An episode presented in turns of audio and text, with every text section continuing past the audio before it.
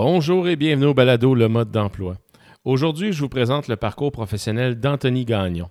Anthony a changé de chapeau souvent au courant de sa carrière. Ah, vous allez voir, c'est un parcours qui est euh, assez, euh, comment on pourrait dire, éclectique. Et euh, finalement, il a trouvé sa voie dans la gestion des ressources humaines, comme, comme il va vous en parler au courant de l'entrevue. Mais on va également aborder un thème qui est assez d'actualité. On parle d'autonomie alimentaire. Anthony a parti un projet qui s'appelle La Fermette d'Antan à Mirabel. Et euh, ben, au courant de l'entrevue, évidemment, on va discuter de ce sujet-là également. Donc, euh, si la ferme, l'alimentation, les ressources humaines ou les choix de carrière variés vous intéressent, euh, je pense que vous allez apprécier l'entrevue avec Anthony aujourd'hui. Je vous demande, s'il vous plaît, notez le balado, que ce soit sur Apple Podcasts ou sur Spotify. Évidemment, si vous pouvez ou si vous voulez mettre 5 étoiles, c'est très apprécié. N'hésitez pas à mettre vos commentaires. Continuez à m'envoyer vos questions euh, par courriel ou par les réseaux sociaux. Euh, les invités apprécient recevoir ces questions-là et je reviens avec les réponses à ce moment-là. Et je vais vous demander encore une fois, n'hésitez surtout pas à partager le balado avec les jeunes et les moins jeunes qui vous entourent. Je vous remercie, je vous dis bonne écoute et à la semaine prochaine.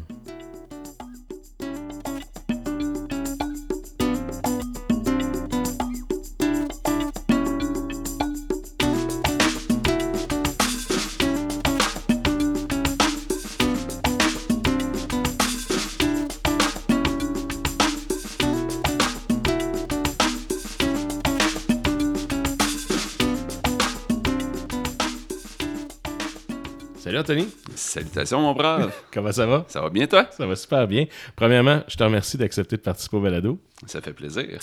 Écoute, je te ramène euh, dans tes années euh, de secondaire, on a 3, 4, 5, là, quand tu as 15, 16 ans, que tu commences à, t'intéresser à des choses d'adultes. T'avais-tu une petite idée en tête de ce que tu avais le goût de faire à ce moment-là?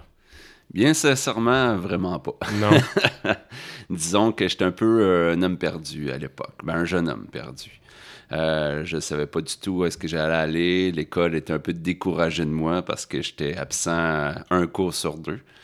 Mais quand j'arrivais aux examens, ben, j'avais toujours des bonnes notes parce que j'avais, j'avais cette façon-là d'apprendre très rapide. Donc, j'en profitais peut-être à, pas bon escient. Mais euh, en est venu à m'emmener à la fin du secondaire 5 que je me suis lancé. Je me suis lancé en fait euh, dans un DEP d'horticulture. OK. Ça, me parlait, les plantes, puis euh, tu sais, j'aimais ça être dehors, puis je me suis dit, je vais aller l'essayer.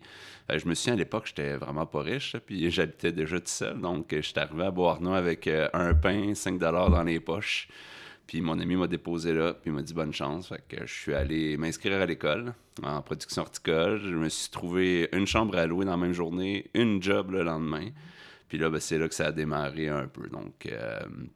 J'ai fait euh, mon DEP, j'ai bien aimé ça, j'ai eu une job assez rapidement, mais disons que euh, après un an, et demi, finalement, c'était peut-être pas ça vraiment que, je voulais faire. Puis par curiosité, c'était quoi ta job? Euh, j'étais, ben, j'ai commencé comme conseiller, on vous dire horticole, puis j'ai monté à gérant, gérant des livraisons. OK. Donc, après moins d'un an, je m'occupais des livraisons à Toronto, puis euh, je gérais déjà le personnel. Puis je, voyais que j'avais quelque chose à gérer les gens, puis gérer les opérations. Mais je voyais pas encore le talent que j'avais. Donc, euh, vient euh, le temps où est-ce que je me pose des questions, puis, ben, comme, un grand, comme le grand-père disait, ben, l'armée, ça forme. Fait que je me suis enroulé dans l'armée.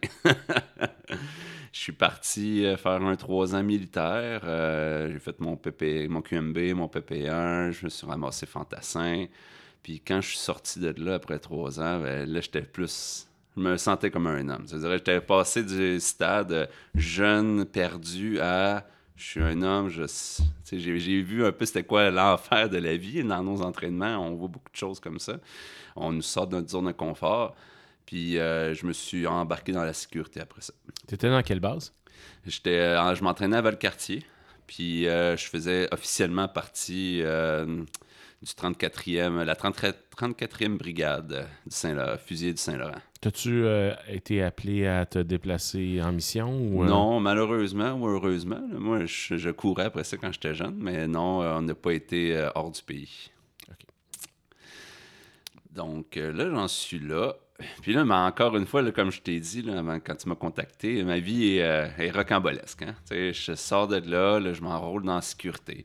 Là, je commence agent de sécurité euh, dans une guérite. Puis je monte les échelons encore une fois assez rapidement. Au bout de 3-4 mois, je me ramasse euh, lieutenant patrouilleur. Là, je m'occupe de 12 sites environ avec 8 agents que je gère, puis je me promène en pick-up. La belle vie, quoi. Puis là, ben, du jour au lendemain, je perds mon permis. euh, parce qu'à l'époque, euh, j'étais un jeune téméraire, alors je perdais rapidement des points d'inaptitude.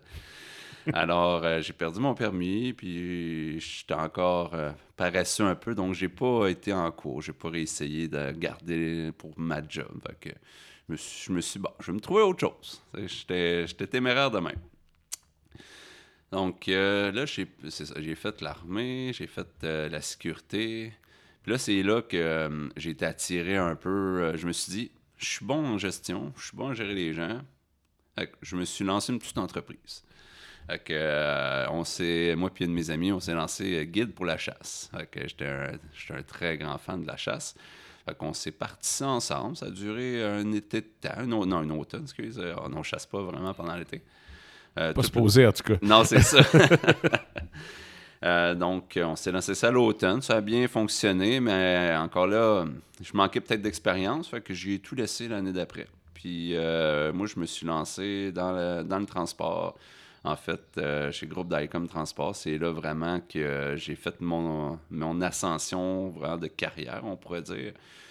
Encore une fois, j'étais commencé comme journalier. Je suis rapidement devenu cariste, chef d'équipe. Et par la suite, j'ai eu une promotion de coordinateur à la maintenance de la flotte Québec, Cana- Québec-Ontario. Puis là, là, je te parle de ça rapidement, mais on, ça, ça a été sur cinq ans. Puis là, t'avais quel âge à peu près, là? Euh, 25? Là, j'ai commencé ça, ouais, c'est ça. J'ai commencé à 22 jusqu'à 27. OK. Ah, ouais, exactement.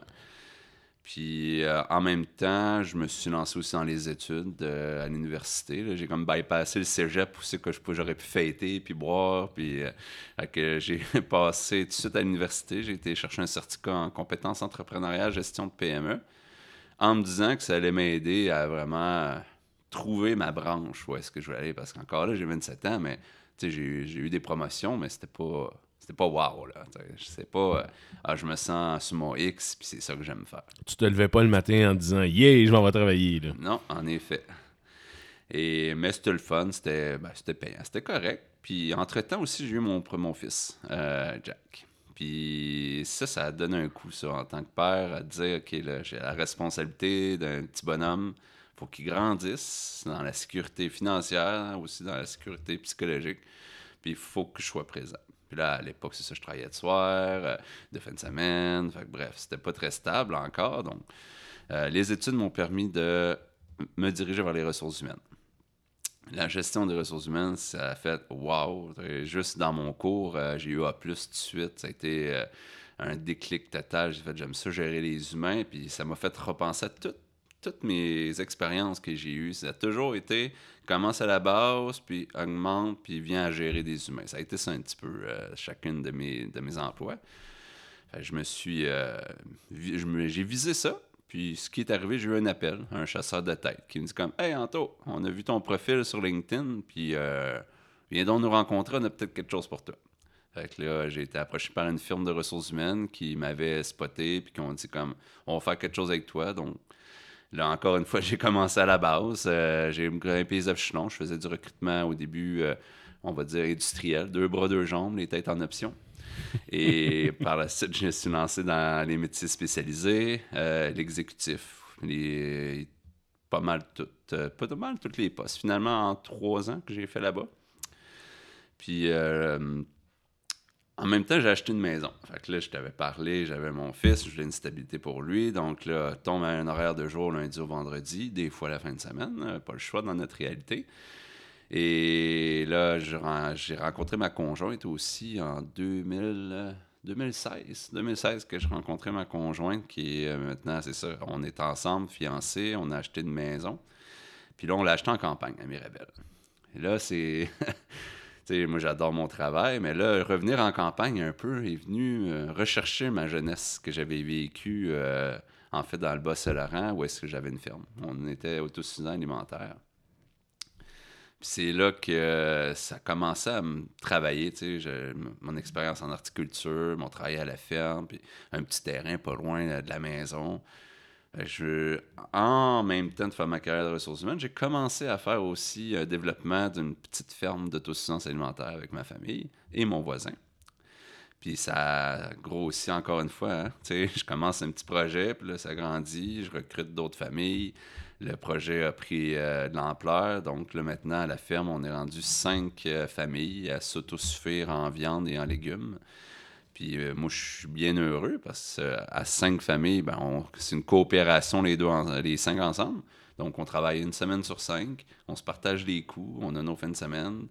Puis en même temps, ben, je continue ma carrière en gestion des RH qui Maintenant, en 2023, je suis rendu euh, consultant en ressources humaines et recrutement. Donc, ça fait en sorte qu'un peu comme toi, je peux faire mon horaire, euh, je peux euh, être présent si mon gars a une game de soccer, être présent s'il y a une urgence familiale.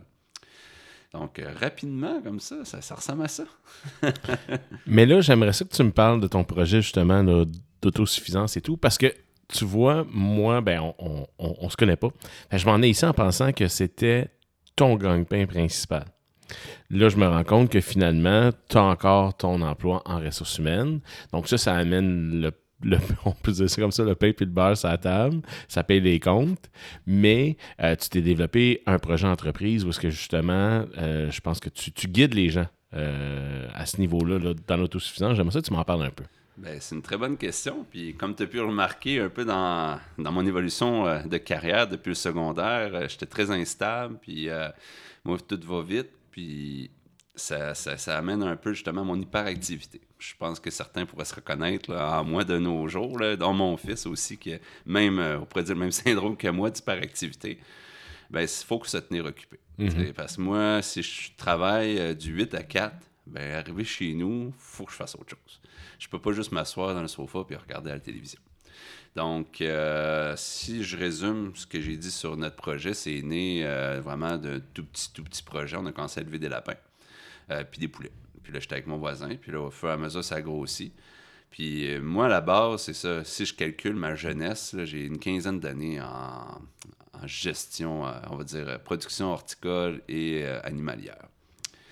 Fait que j'ai vite remis la main à la pâte. Puis ce que j'ai fait aussi, j'ai été rencontrer tous des vieux sages, des personnes plus âgées qui avaient euh, fait ça toute leur vie.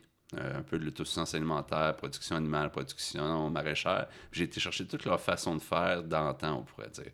C'est pour ça que notre slogan, c'est s'inspirer des façons de faire d'antan avec le savoir d'aujourd'hui. Mm-hmm. Parce qu'on peut analyser ce qui se faisait avant avec des nouvelles recherches, des nouvelles connaissances, puis on mixe ça ensemble pour faire vraiment de quoi qui est en coordination avec la, la nature, le respect. Donc, on n'utilise pas de pesticides, on n'utilise pas d'engrais chimiques. Puis, avoir une autre, aussi grosse production que si on serait industriel. Donc, ça, ça a commencé il y a trois ans. Oui, exactement. Un an avant la pandémie. J'étais bien content, disons, pendant ces deux années-là, de pouvoir avoir un passe-temps. Mais bref, ça a commencé il y a trois ans. Puis, euh, Là, maintenant, vois-tu, on fait euh, des lapins, des poules, des poulets, des dindes, euh, des agneaux, des bœufs, puis des cochons. Donc, on fait tout ça sur à peu près 100 000 pieds carrés, ainsi que tous les légumes euh, de conservation, dont des patates, des oignons, des betteraves, des cocombres, de l'ail, bien sûr. Et ça m'a amené, il y a, en, pleine pandémie, en fait, ça, a émergé que y avait, on n'était pas les seuls, en fait, à savoir retourner vers ça. Plusieurs personnes se sont dit comme, hey, ça coûte cher, là, j'ai du temps, je pourrais m'essayer ça. Donc, on avait de plus en plus de questions qui venaient sur les réseaux sociaux. Ah, comment faire ci? Comment élever des poulets? C'est quoi la température idéale pour les poussins? Fait que moi, qui est hyperactif et qui me tient toujours occupé, je dis, ben, pourquoi qu'on ne montrait pas des formations? Fait que, euh, ça a commencé euh, par ce que je connaissais le plus, les lapins et les poulets. Puis on a monté une formation adaptée en autosuffisance alimentaire pour chaque élevage. Et euh, ça, ça, a explosé, disons. mon, agenda s'est rempli très vite. Puis cet été, toutes nos formations d'été sont déjà presque pleines. Puis ça, par la suite, on accompagne aussi les familles parce qu'il y en a d'autres qui disent comme Hey, c'est beau votre projet. Moi, je, je, sais pas comment je vais gérer ça, mais d'autres familles, puis la chicane, puis tout. Donc, Là, ça vient chercher un peu mon, ma compétence que j'ai développée en gestion de ressources humaines à guider ces familles-là, ces groupes-là, à lancer des projets similaires dans leur communauté à eux.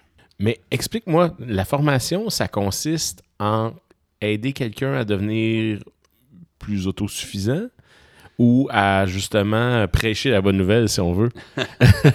ben, en fait, c'est, des, c'est chaque formation spécialisée dans chaque élevage. OK. Par exemple, que tu me dis, ah, moi, j'aimerais ça avoir, euh, je pense, c'est 6 poules, euh, six poules à Mirabelle qu'on a le droit. J'aimerais ça avoir 6 poules dans, sur mon terrain. Bon, ben, parfait, mais si tu peux pas te lancer de même le tête baissée. Il y a des choses à savoir de base. Est-ce que tu commences avec des poussins, des poules adultes? Est-ce que tu as un espace assez grand? Est-ce que tu es protégé des prédateurs? Connaître les maladies, connaître leur alimentation. Comment les alimenter aussi euh, de façon euh, plus naturelle, on va dire, sans aller acheter toujours des poches de grains? Donc, c'est un peu tout ça qu'on apprendrait aux gens. Savoir aussi qu'une poule, euh, ça, ça nettoie pas sa, résidence par elle-même. Ah, Alors, c'est de la job. C'est le nombre de familles qui se sont comme un peu découragées de tout ça. J'étais comme, mais vous pensiez que c'était quoi? Ça, ça s'évaporait dans l'air? Non, c'est ça. ça a, été une bonne école de vie aussi pour euh, nos enfants. Parce que dans le groupe, euh, comme je dis, on est rendu à cinq familles. Tout le monde en a un à trois enfants. Donc, ça en fait pas mal. Puis, vois-tu, ça leur la les ramène un peu à la réalité de c'est quoi la base de la vie, mm-hmm. de se nourrir, mais ça vient d'où notre nourriture? Moi, ce qui m'avait interpellé il y a quelques années, c'est une, enseignante qui avait fait un cri du cœur en disant qu'elle avait demandé à ses élèves de dessiner un poulet. C'était au primaire, la première, deuxième année. La moitié de la classe dessinait des croquettes ou des doigts de poulet. Puis là, elle était là. Ben non, euh, exemple Frédéric. Mais non, Frédéric, euh, c'est pas ça un poulet. Ben oui, c'est ça, du poulet.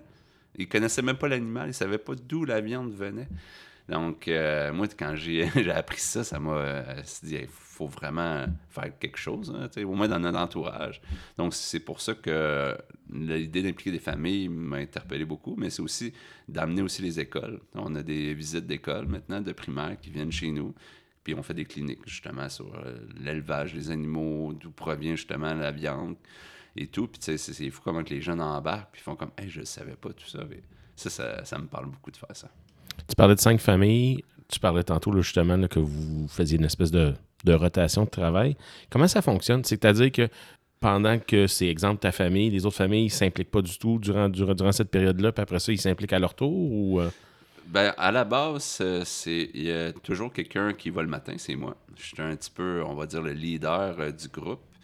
Puis c'est parce que ça prend quelqu'un qui voit les animaux, qui voit les légumes à chaque jour. Mhm pour être sûr de prévoir qu'il y a un problème, qu'un animal de malade ou un insecte commence à ravager un endroit. Donc moi, je m'occupe de tous les matins. Et les autres familles se divisent euh, les autres semaines, dont le soir, parce qu'on, si je peux résumer, on fait un train le matin puis un train le soir. Ça, c'est aller nourrir, donner l'eau, euh, nettoyer, bien sûr, euh, les, les, détritus des animaux. Et euh, par la suite, les fins de semaine, ben, il y a un ménage à chaque semaine. Fait que là, c'est exemple, c'est la famille, euh, deuxième famille qui est en charge. Elle, va s'occuper tous les soirs. Puis la fin de semaine, elle va aller euh, faire le ménage de toute la ferme, tout ranger pour que ce soit propre pour débuter l'autre semaine. Donc, c'est ça. Puis la, loi, c'est que chez les enfants doivent être impliqués mhm. dans, tout, dans tout ça, le plus possible en tout cas. Puis maintenant, je dirais qu'ils se font plus très demander. C'est eux qui veulent y aller à chaque jour à la ferme maintenant. Puis est-ce que quelqu'un qui réside sur cette ferme-là ou c'est vraiment une ferme qui, qui je pourrais dire, qui ouvre le matin puis qui ferme le soir? ben, c'est un peu ça. J'habite euh, pas loin. On la voit presque de la maison, mais je suis à 800 mètres euh, de la ferme. Mais c'est un, dans le fond, c'est un terrain agricole avec euh, un bâtiment dessus qu'on a loué. il y a deux ans, en fait. à l'époque, je louais un petit local dedans. C'était un maraîcher qui était, qui était là, qui louait quand il est parti, moi, j'ai été voir le propriétaire, j'ai expliqué un peu mon projet euh, de tout subsistance alimentaire non lucrative, puis j'ai parlé aussi du fait qu'on ne pourrait pas payer un loyer non plus de 1000, 2000 dollars par mois parce qu'on n'était pas lucratif, puis il a bien aimé. Et en échange, bien sûr, j'y offre des services de ressources humaines euh, pour euh, avoir un meilleur, un meilleur prix sur le terrain. C'est donnant-donnant. Puis, tu sais, on revient, tu, l'as dit, on revient à l'époque, on parle de troc aussi à, quelque part. C'est un troc de service. Je trouve ça intéressant. Oui, en effet. Puis, ça, ça fait, ça ferait bien des gens parce que on a souvent besoin d'outils, de matériaux. Puis sur Marketplace, c'est la première chose que je propose aux gens quand je vois un item qui m'intéresse.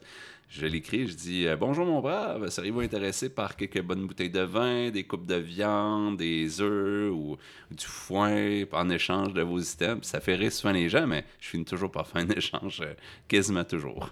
Ah, puis on fait l'épicerie, là. On a tous vu que ça, ça coûte un bras et une jambe maintenant. donc, euh, je peux très bien comprendre la valeur du produit que tu offres. Tu as parlé de vin? Oui, ben ça, c'est légalement, j'ai pas le droit d'en vendre, mais j'en fabrique depuis que j'ai 18 ans. OK. Fallait que je me tienne occupé, puis quand j'allais faire mon DEP en production horticole, j'avais une petite chambre, j'avais un gros garde-robe. Puis euh, ben, je commençais à faire ma série de jus de raisin, puis à faire des expériences. Puis mettons que mes chums à l'école étaient bien contents. Hmm. Puis finalement, tu as fait ça pendant toutes ces années puis tu continues encore? Oui, oui, oui. J'ai une petite cave maintenant, une petite pièce euh, faite exclusivement pour fabriquer mon vin.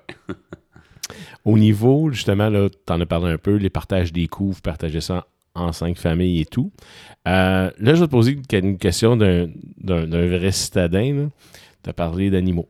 Tu as parlé, entre autres, euh, d'agneaux, de lapins et tout ça ça te prend des animaux, évidemment, euh, que tu vas acheter pour partir cette espèce de lignée-là ou, de famille d'animaux-là qui vont te servir justement là, dans ton élevage. Ça se magasine comment un bœuf, mettons?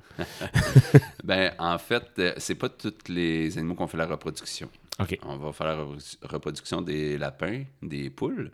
Mais euh, pour le reste, on a des fournisseurs, des amis. en fait, ben, des contacts amis que je me suis fait. Mais exemple, pour nos bœufs, c'est c'est une histoire assez drôle parce que c'était un projet qui était supposé être là dans deux ans. Mais euh, comme mes amis le disent, savent, je suis un peu intense dans la vie. Puis l'automne passé, j'ai vu ça passer sur un groupe sur Facebook. Euh, d'un jour à donner, euh, pas le temps de s'en occuper, C'était euh, dans les Hautes-Laurentines. Fait que j'ai contacté un, des membres. J'ai dit, on le fait? Il m'a dit, on le fait. fait on est parti le chercher avec mon petit char. À l'époque, j'avais un petit VUS. On a mis ça dans la valise, descendu ça. Puis on l'a nourri au biberon pendant trois jours. Euh, trois jours, excuse, trois mois.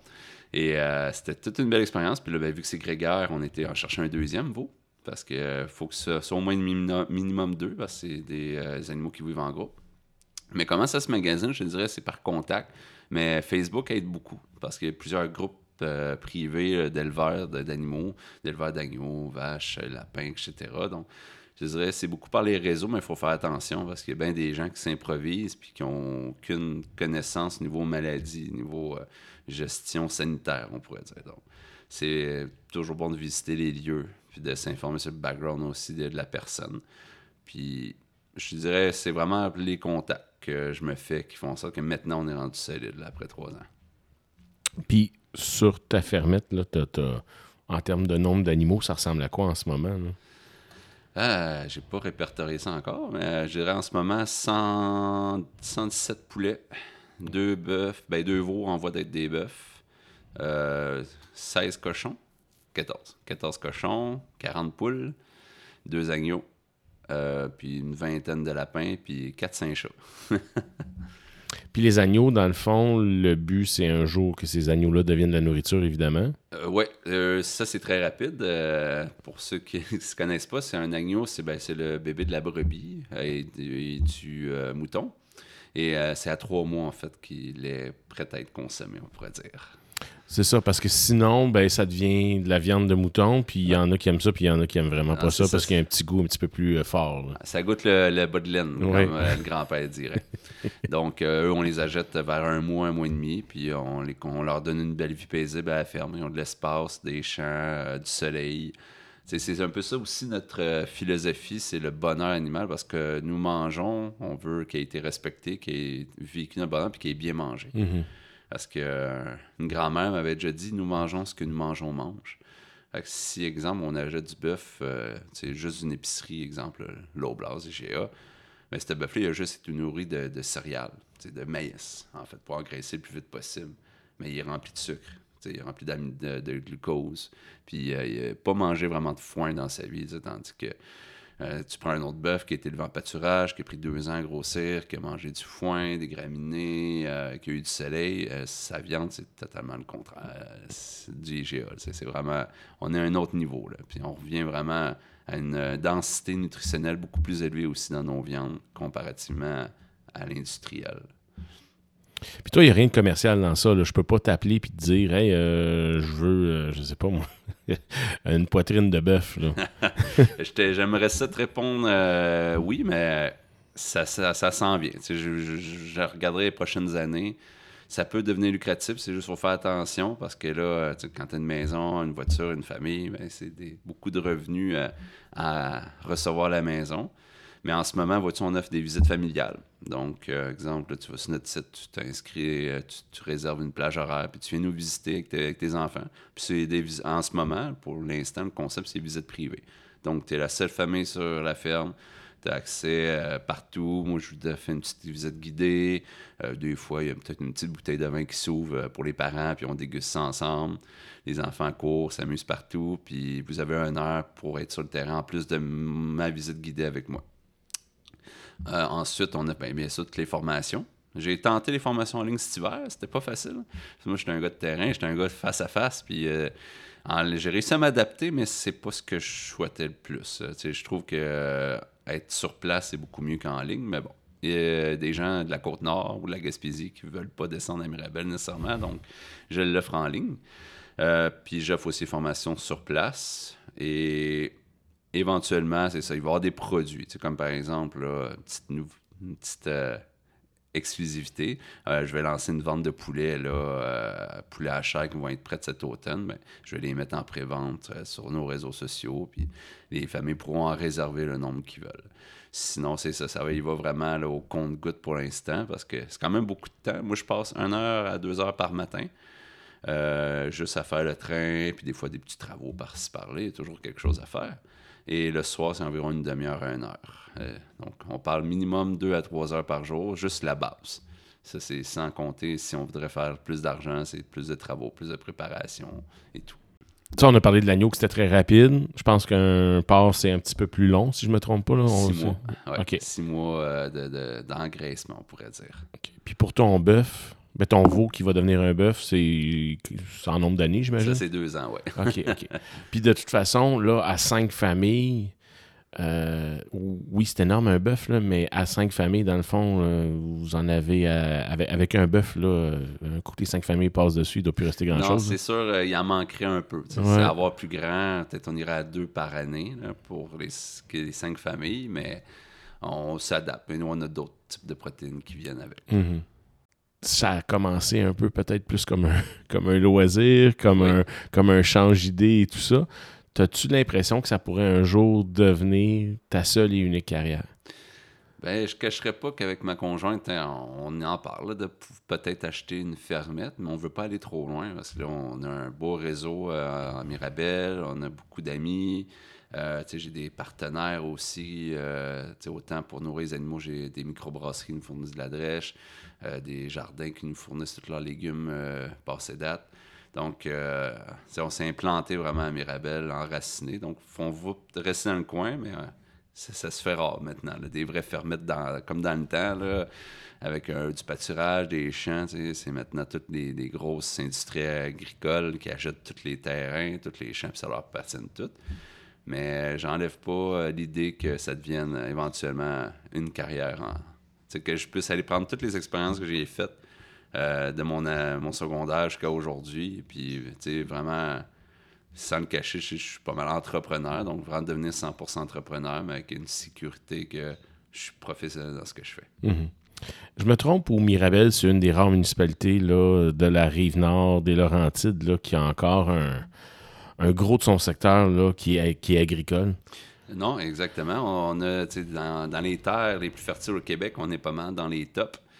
Euh, je dirais, je n'en lancerai pas euh, dans tous ces détails-là, mais bref, euh, c'est vraiment des très belles terres, beaucoup de boisés aussi. Hein. Mirabel tente le plus qu'ils peuvent de protéger toute leur zone, on va dire, forestière. Puis, mais il y a, tu sais, que je disais que c'est dur à trouver des fermiers, mais il y en a encore beaucoup, c'est ça qui est le fun aussi Mirabel. Puis les lois sont pas trop restrictives non plus on a le droit d'être autosuffisant, on a le droit, à la plupart des endroits, on a le droit d'être euh, de revendre aussi nos produits. Euh, puis je crois que ils vont garder cette vision-là. J'ai été me battre justement à Saint-Calix avec un ami parce qu'il voulait restreindre euh, le droit à revendre de nos produits qu'on crée sur nos terres. Là, il, y avait, allait avoir plein de petites entreprises qui allaient perdre leur droit de produire des légumes, puis de la viande, puis de la revendre. je suis allé justement participer au conseil municipal et tout ça pour empêcher ça parce que c'est comme d'un bord, le gouvernement dit Ah, on va être ans au Québec, mais de l'autre bord, on nous dit Ah, simple citoyen, vous n'avez pas le droit. Mm-hmm. Donc, euh, ça, c'est un, autre débat qu'on pourrait avoir un autre jour. Ton fils, il a 9 ans? Oui. Euh, il grandit, donc évidemment, il prend, il prend de la force physique et tout ça.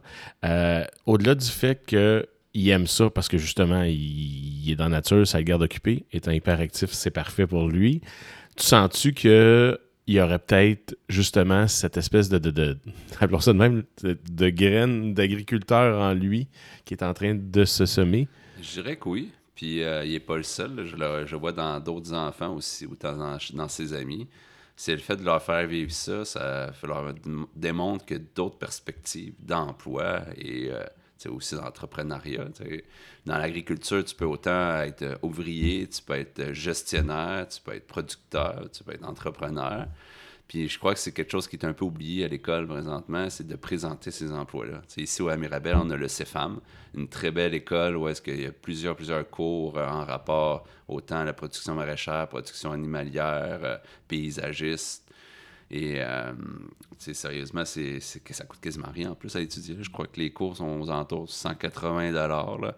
Puis euh, c'est, fou. Ils ont des serres, ils ont des grands champs. tu sors de là, puis t'es vraiment. T'as tout goûté, t'as tout touché, puis t'es prêt à travailler dehors.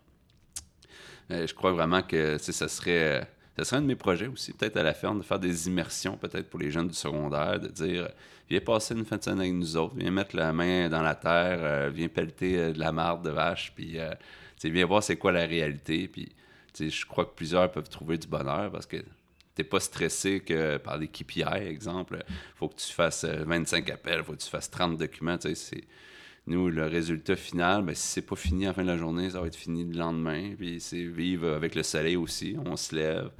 Puis c'est pas à 9h, j'ai un meeting, il faut que je me dépêche. C'est comme, ben, j'ai ça à faire, je vais prendre le temps de bien le faire. Donc c'est vraiment un tout autre monde de travailler euh, en agriculture, autant avec la production animale que la production maraîchère. C'est vivre au gré des saisons. C'est l'hiver, comme je te disais tantôt. Euh, tu m'as peut-être donné une idée de faire un podcast un jour parce que l'hiver, euh, nous, c'est long. On n'a pas grand-chose à faire. La production est à son minimum. Puis moi, heureusement, j'ai ma j'ai une carrière en, gestion des ressources humaines parce que sinon, je trouverais mon temps long, pas qu'à peu près. Mais euh, non, c'est pas mal. je dirais que s'ils peuvent l'essayer, moi, je le recommanderais tout de suite. Parlons-en de l'hiver. dans le fond, tu t'occupes de tes animaux parce que tu peux pas vraiment t'occuper de ta terre parce que là, elle est ensevelie sous la neige. Euh, ça sort, les animaux, quand même, l'hiver? Euh, oui, euh, la, la plupart, sauf ben, les poules, ça, c'est, nous, c'est des chanteclairs. C'est une race qui a été créée à Oka en, aux alentours des années 1900. Donc, c'est une race rustique du Québec qui est très résistante. Donc, elle, moins 20 dehors, elle va sortir quand même. Sinon, les cochons aussi, puis les bœufs aussi vont dehors. Il y a juste les lapins qu'on va garder dans une pièce chauffée à 10 degrés. Mais on est vraiment à production minimum l'hiver. C'est nos euh, qu'on garde. Puis on ne fait pas de poulet, on fait pas de dinde. Euh, tout, tout est au minimum l'hiver. C'est vraiment au ralenti. Ça nous permet de préparer les projets pour l'année d'après. Puis pour ces animaux-là, les oiseaux, ils ont une période de reproduction. Est-ce que c'est pareil pour les mammifères ou euh, c'est une question? Ah ben oui, ben oui. non, c'est une très bonne question. Euh, ben, c'est ça, les, euh, généralement, c'est ça, les agneaux, ça va être, si on ne contrôle pas la température, c'est une fois par année qu'ils vont avoir, ben, les, excuse-moi, les brebis, c'est une fois par année qu'ils vont avoir des bébés. les bœufs, la même chose. les cochons, c'est, c'est plus comme un humain, c'est à chaque mois, ça peut tomber enceinte. Puis les lapins aussi, ça euh, c'est assez facile comme reproduction. C'est à chaque mois, on peut, on peut renouveler la chose. Donc l'expression, c'est des vrais petits lapins euh, finalement. Exactement. est, est, véridique finalement, est basée sur quelque chose de, de scientifiquement prouvable. Puis au niveau des poules, ben, nous, on fait de l'incubation des œufs avec une machine de... assez simple, qu'on contrôle l'humidité, la chaleur, puis on tourne les œufs. Donc, euh, on, peut faire des poussins à l'année longue. C'est justement des projets de lancer la vente de poussins euh, Chanteclair pour essayer de, ben, de garder cette race-là du Québec qui est en déclin depuis quelques années. Poules pondeuse ou t'en as pas du tout? T'en as aussi? Oui, c'est ça. On a, une, euh, je pense, une soixantaine qu'on est rendu euh, de poules pondeuses. Puis ça, est-ce que c'est des chanteclairs aussi? Ou... Oui, OK. Oui, c'est nos chanteclairs qui ont deux fins. Euh, d'un côté, ils pondent à chaque jour, deux jours. Donc, ils ont quand même une bonne ponte. C'est pas comme les industriels qui pondent à chaque jour non-stop, mais ils ont une durée de vie plus longue, justement, en ponte. Et ils sont aussi bonnes pour la chair. Donc, toutes les coques peuvent être mis à la table sans problème. Ils ont une bonne quantité de viande. As-tu des loisirs autres que ça? Souvent, c'est une des questions que je pose à mes invités. Tu sais, comme tu te changes les idées comment, mais là, toi, veux, veux pas, ça te garde occupé en masse? Euh, oui, ben à la base, moi, j'étais un gars de, de bois. Fait que j'aime ça aller faire du hiking, puis euh, aller faire du stand-up paddle, du qu'on appelle. Donc, je dirais que c'est ça. Sinon, j'aime bien ma cour arrière de ma petite maison. J'ai ma petite piscine, j'ai un petit euh, bain glacé aussi, qu'on met de la glace pour on se plonge pour aller proche de zéro j'ai mon petit feu de camp, puis j'aime bien prendre des petites bières de temps en temps, c'est sûr. Mais... Tu bouteilles de vin? Ah oui, ça, de ton cru. c'est un classique, oui. hey, écoute, c'est hors sujet, là, mais on parlait de ça. Ton bain de glace, là. Oui. Eh, mais tu l'alimentes en glace comment? Ah, dans le ben, en fond, on jette de la glace dans le congélateur. Là. Mais ça te prend euh, quoi, 75 euh, euh, petits glaçons ou? Non, on fait des gros cubes. OK. oh, c'est vraiment une petite mini piscine faite pour ça. Dans le fond, c'est. Je suis toujours intense dans ce que je fais dans la vie. Puis ça, c'est une façon un peu de, relaxer pour moi. Donc, quand j'ai une grosse journée où je me suis entraîné fort, j'ai couru, je fais aussi beaucoup de jogging. Puis euh, je veux me resetter, on pourrait dire, me remettre à zéro rapidement. Ben, je prépare l'eau, je mets toute la glace, j'attends 15 minutes. La température arrive à peu près entre 2 et 5 degrés. Puis je plonge là-dedans 5 à 10 minutes. Puis je ressors de là, puis je suis comme. C'est un reset total. Tu reviens tout en forme, tes muscles récupère beaucoup plus rapidement, puis là, ben, tu peux passer à d'autres projets par la suite. Là. Puis en quantité de glace, ça serait quoi? Ça serait un kilo de glace à peu près? Euh... euh ben, mettons, si je compare les cubes qu'on achète au dépanneur dans les petits ouais. sacs, euh, c'est un 2 kilos, 4, ça. 4-5 cubes. OK, OK, OK, OK, OK. Eh, parce qu'on avait cette conversation-là, ma conjointe et moi, puis elle me disait, ben là, tu, tu vas te prendre un congélateur à toi tout seul juste pour ta glace. Là, ben, c'est pas si peu parce que tu peux prendre l'eau de la, de la ville. Tu, branches euh, sur ton robinet extérieur, tu laisses couler un long un peu que je trouve un tuyau. Puis après ça, tu le remplis avec l'eau de la ville. Déjà, là, elle est à peu près à 10-15 degrés l'eau de la ville. En ah, fait que ça va quand même assez rapidement là, pour le faire baisser. Hum, intéressant.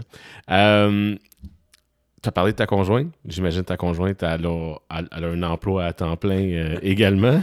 Ben oui, puis euh, on est dans le même domaine. Elle est directrice euh, des ressources humaines, elle aussi, pour une grosse compagnie canadienne.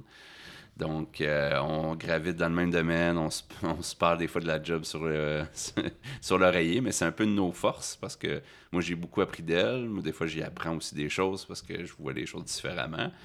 Et je pense que c'est un je dois beaucoup lui donner que c'est grâce à elle si j'ai percé dans le domaine aussi. Elle fait 15 ans qu'elle euh, a commencé conseillère en ressources humaines, puis elle a gravi les échelons pour devenir directrice. Puis elle aspire toujours encore plus haut, donc... Euh, euh, ouais, ça, parle beaucoup de gestion chez nous.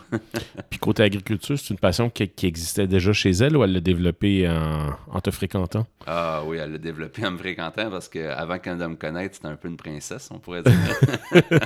elle vient de l'aile bizarre, euh, belle petite vie euh, calme, elle a tout fait ses études et tout. Donc, elle vivait en ville. Fait c'est pour elle, c'est sortir de sa zone de confort. Mais je crois qu'elle a pris goût. Là, euh, de son côté, elle a des, des petits projets. Là. Elle fait des petits savons, euh, elle fait des bougies, des choses comme ça.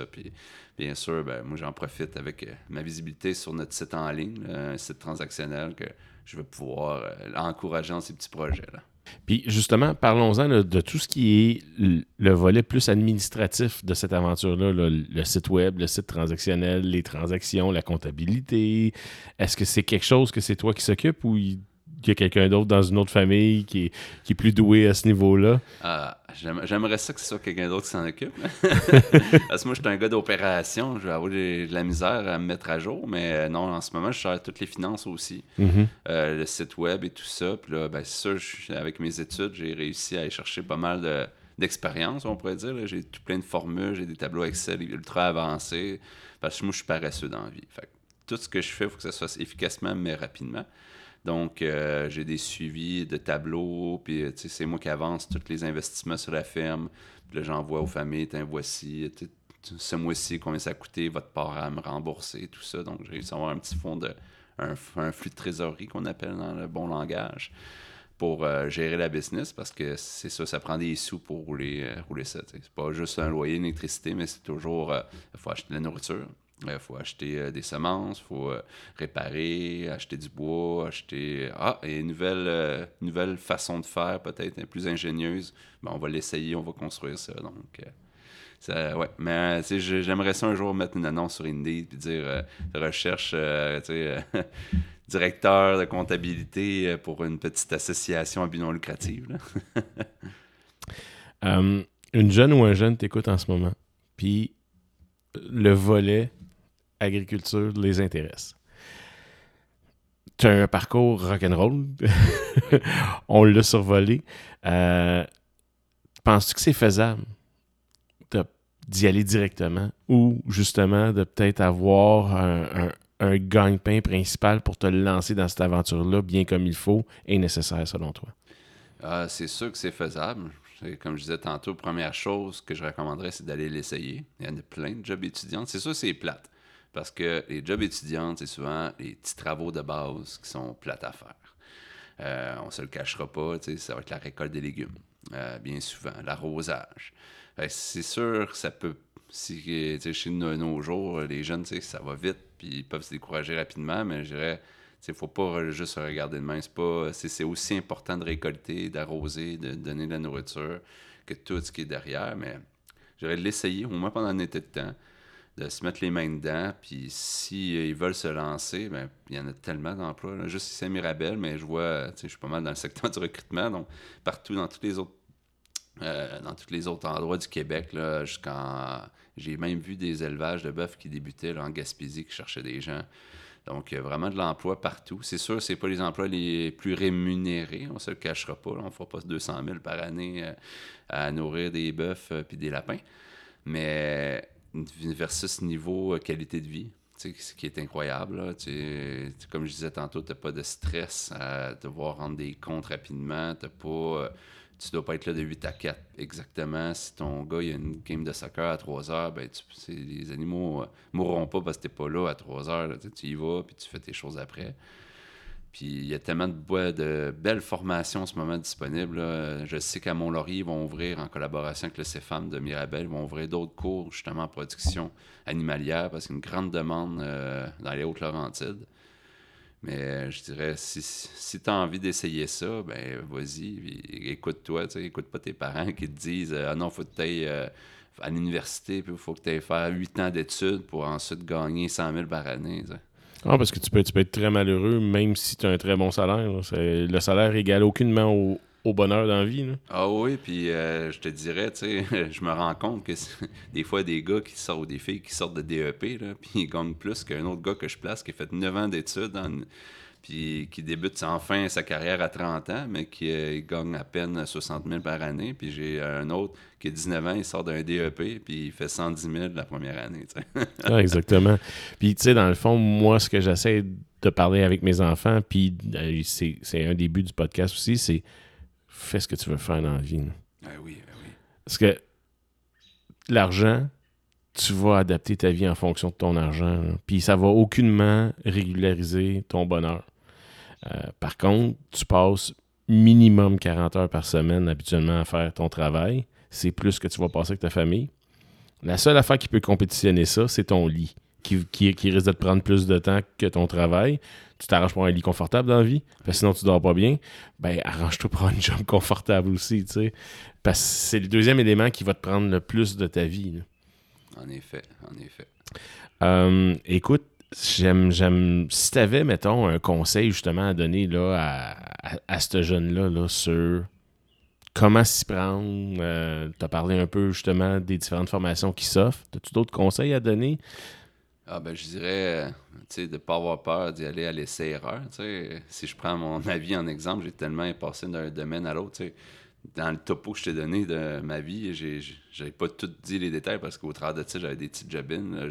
J'ai été essayé charpenterie, menuiserie pendant deux mois. J'ai été essayé couvreur pour faire des toits pendant un été. J'ai essayé vraiment beaucoup, beaucoup de jobs pour finalement me trouver. Mais je dirais ce serait d'essayer. Puis s'il se rend compte que finalement, ben, je vais tenir ça. Finalement, dans, les patates, il n'est pas heureux, lui, là, aller conduire un tracteur puis met des patates. Ben, il va, euh, plus dans une ferme maraîchère qui, fait plusieurs types de légumes ou va essayer dans la production animalière.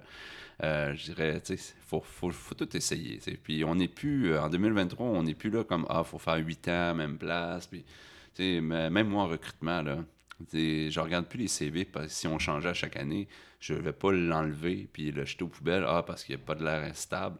Lui, je me dis, c'est parce que cette personne-là, elle cherche de quoi qui est fait pour elle. Fait qu'elle a une tête, ses épaules. Je veux la rencontrer pour connaître son parcours, pour pourquoi qu'elle a changé. Puis est-ce que chez nous, je peux y offrir une stabilité, puis enfin l'emploi qu'elle cherche depuis tant d'années? Exactement. Je finis mon entrevue toujours avec cette question-là. Je te remets le micro de l'intervieweur. Quelle question tu aurais aimé que je te pose que je t'ai pas posée? Oh boy.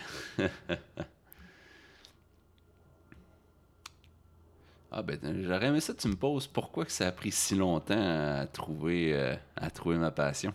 Pourquoi? Je pense parce qu'il fallait que je vive ces expériences-là pour accumuler les outils que j'ai maintenant.